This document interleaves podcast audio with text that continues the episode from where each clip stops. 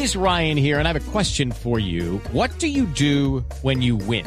Like, are you a fist pumper? A woohooer, a hand clapper, a high fiver. I kind of like the high five, but if you want to hone in on those winning moves, check out Chumba Casino. At ChumbaCasino.com, choose from hundreds of social casino style games for your chance to redeem serious cash prizes. There are new game releases weekly, plus free daily bonuses. So don't wait. Start having the most fun ever at ChumbaCasino.com. No purchase necessary. BGW. Void were prohibited by law. See terms and conditions. 18 plus. 9 de la mañana, dos minutos. Actualización de noticias a esta hora en Blue Radio. Graves denuncias sobre la existencia de un listado para asesinar a indígenas en el departamento del Cauca y en el Putumayo hicieron las autoridades de la zona limítrofe en estos dos departamentos. Más detalles desde Mocoa con Jairo Figueroa.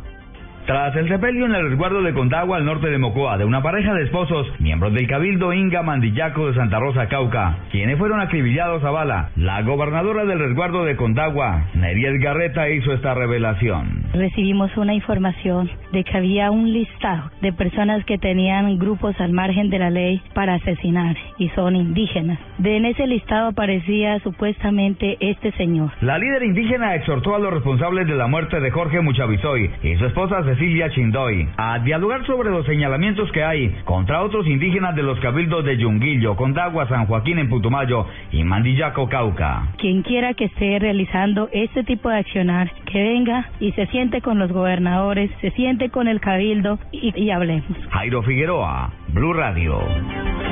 Jairo, gracias. El senador y expresidente Álvaro Uribe Vélez aseguró que la forma como se ha venido negociando en La Habana da a entender que Colombia tiene dos jefes de Estado, Santos y las FARC. La información con Simón Salazar. El expresidente Álvaro Uribe arremetió nuevamente contra el proceso de paz. Dijo que permitir el diálogo con el escalamiento del conflicto ha dado lugar a que se piense que el terrorismo es igual al Estado colombiano como si hubiera dos jefes de Estado en Colombia. El Estado que encabeza el presidente Santos y el Estado que encabeza la paz. El manejo que le han dado esto está creando la sensación en el extranjero que aquí lo que tenemos es una guerra civil entre dos estados, cuando aquí lo que hemos tenido es una democracia respetable, desafiada permanentemente por un grupo narcoterrorista. Entonces hoy nos tienen a nosotros como que este es el país de dos jefes de Estado que están peleando, los bandidos de la paz y Santos. Dijo que este manejo al proceso de paz le ha hecho mucho daño al país y que es necesario recuperar la seguridad que está deteriorada por el escalamiento del conflicto. Simón Salazar, Blue Radio. Simón, gracias. En ocho municipios de norte de Santander se aumentó la inscripción de cédulas y llama la atención los gastos excesivos de algunos precandidatos. La información desde Cúcuta con Juliet Cano. Valle, Herrán, Cucutilla, El Tarra, Lourdes, Villacaro, Puerto Santander y San Cayetano son los municipios en norte de Santander donde aumentó la inscripción de cédulas. Por eso el Comité de Seguimiento Electoral hizo una alerta por posible transhumancia. También se conocieron denuncias sobre propaganda política extemporánea y existencia de fronteras invisibles para algunos precandidatos. Jairo Oviedo, coordinador de la MOE en norte de Santander. El proceso de inscripción de cédulas es superior a la media nacional que tenemos hasta el momento. Eh, de acuerdo a informaciones y estadísticas que maneja la MOE, en Colombia hasta ahora el promedio nacional de cédulas es de 26 personas por cada mil habitantes. Desde Cúcuta informó Juliet Cano, Blue Radio. Juliet, gracias. En noticias internacionales, al menos 26 personas murieron en un atentado contra una mezquita en Nigeria. María Juliana Silva. María Camila, según el comisario de policía del estado de Borno, en Nigeria, 26 personas murieron y alrededor de 28 resultaron heridas tras este ataque suicida que es atribuido al grupo terrorista islámico Boko Haram y se produjo horas después de que cohetes lanzados contra edificios residenciales por militantes de esta misma banda mataran al menos a 11 personas en la zona. Según las autoridades, la explosión se produjo durante la oración en la mezquita situada en las inmediaciones de un mercado. La persona que ocasionó este ataque se habría camuflado entre los asistentes como un vendedor ambulante. María Juliana Silva, Blue Radio. María gracias. Y en deportes, un dirigente del Real Madrid confirmó sin querer a Rafa Benítez como nuevo director técnico del Real Madrid. La información con Pablo Ríos. Eduardo Fernández de Blas, vicepresidente segundo del Real Madrid, confirmó a Rafa Benítez como nuevo entrenador del cuadro merengue. La declaración fue hecha de manera accidental en el décimo aniversario de la Peña Madridista de Carabaña. Carlos Ancelotti es un auténtico fenómeno. Le damos todo nuestro agradecimiento y hasta hace tres días para mí era el mejor entrenador del mundo, como hasta hace dos años era José Mourinho.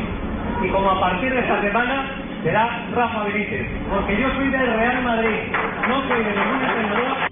El dirigente fue abucheado por los socios tras la decisión de destituir a Carlo Ancelotti y además defendió a Gareth Bale, uno de los futbolistas más criticados por la afición blanca. En noticias de motociclismo, el colombiano Johnny Hernández terminó décimo en el Gran Premio de Italia, que tuvo como ganador al español Jorge Lorenzo. Este es el cuarto top ten de Hernández en la temporada, quien además está ubicado en el puesto 12 de la clasificación general. Pablo Ríos González, Blue Radio. Pablo, gracias. Y 1.600 policías estarán disponibles para la seguridad antes, durante y después del partido de la semifinal entre el Deportivo Cali y Millonarios. La información con François Martínez. Los procedimientos se activaron previo al encuentro entre el Deportivo Cali y los Millonarios en el estadio de Palmaseca. Los uniformados estarán en tres anillos de seguridad y se tendrá coordinación con la logística del cuadro verde para un mejor ingreso y evacuación de los asistentes al escenario deportivo. El subcomandante operativo de la Policía de Cali, coronel William Sánchez. Eh, nosotros vamos a tener unos dispositivos en el estadio de 1.600 hombres, pero aunado a eso estamos haciendo unos trabajos eh, adicionales durante el día, antes del partido y claro que sí, posteriormente al partido, nosotros ya hemos identificado más de 100 puntos de concentración en todo el área de la, de la ciudad de Cali y también en los municipios aledaños. Las autoridades resaltaron que no es permitido el ingreso de barras del equipo Los Millonarios. Se abrirán las puertas al público a partir de las 3 y 30 de la tarde. Desde Cali, François Martínez, Blue Radio. Noticias contra reloj en Blue Radio.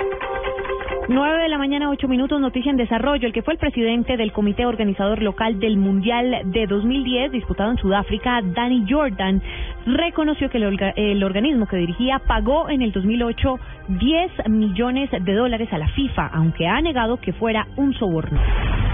Quedamos atentos. Iberia reanudará este lunes sus vuelos a La Habana, Cuba, suspendidos hace dos años. Una ruta que contará con cinco frecuencias semanales directas, lunes, martes, miércoles, sábados y domingos a partir de junio. La recuperación de esta ruta simbólica, anunciada a finales de enero por el presidente ejecutivo de Iberia, Luis Gallego, llega en un momento idóneo por el restablecimiento de las relaciones entre Estados Unidos y Cuba. 9 de la mañana, 9 minutos. Para la ampliación de estas noticias, consulte nuestra página web blurradio.com, en Twitter, arroba Blue Radio Co y en Facebook Blue Radio. Sigan en Blue.